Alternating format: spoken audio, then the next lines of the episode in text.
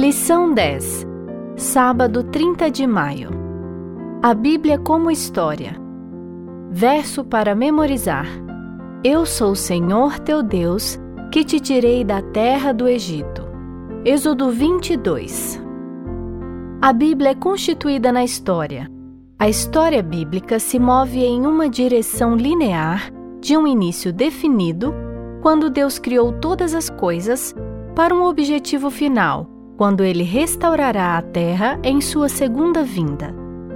A natureza histórica das Escrituras é uma característica que as distinguem dos livros considerados sagrados de outras religiões.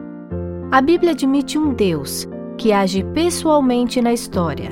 Ela não tenta provar essa existência. No princípio, Deus falou e a vida foi criada na terra. Ele chamou Abrão do meio dos caldeus. Ele libertou seu povo da escravidão do Egito. Ele escreveu os Dez Mandamentos em tábuas de pedra com seu próprio dedo. Ele enviou profetas e juízos. Chamou o povo a viver e compartilhar sua lei divina e o plano da salvação com outras nações.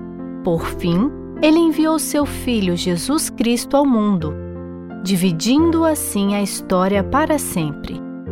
Nesta semana, examinaremos algumas das principais questões da história, conforme retratadas na Bíblia, e perceberemos algumas evidências arqueológicas que ajudam a sustentar a história expressa nas Escrituras.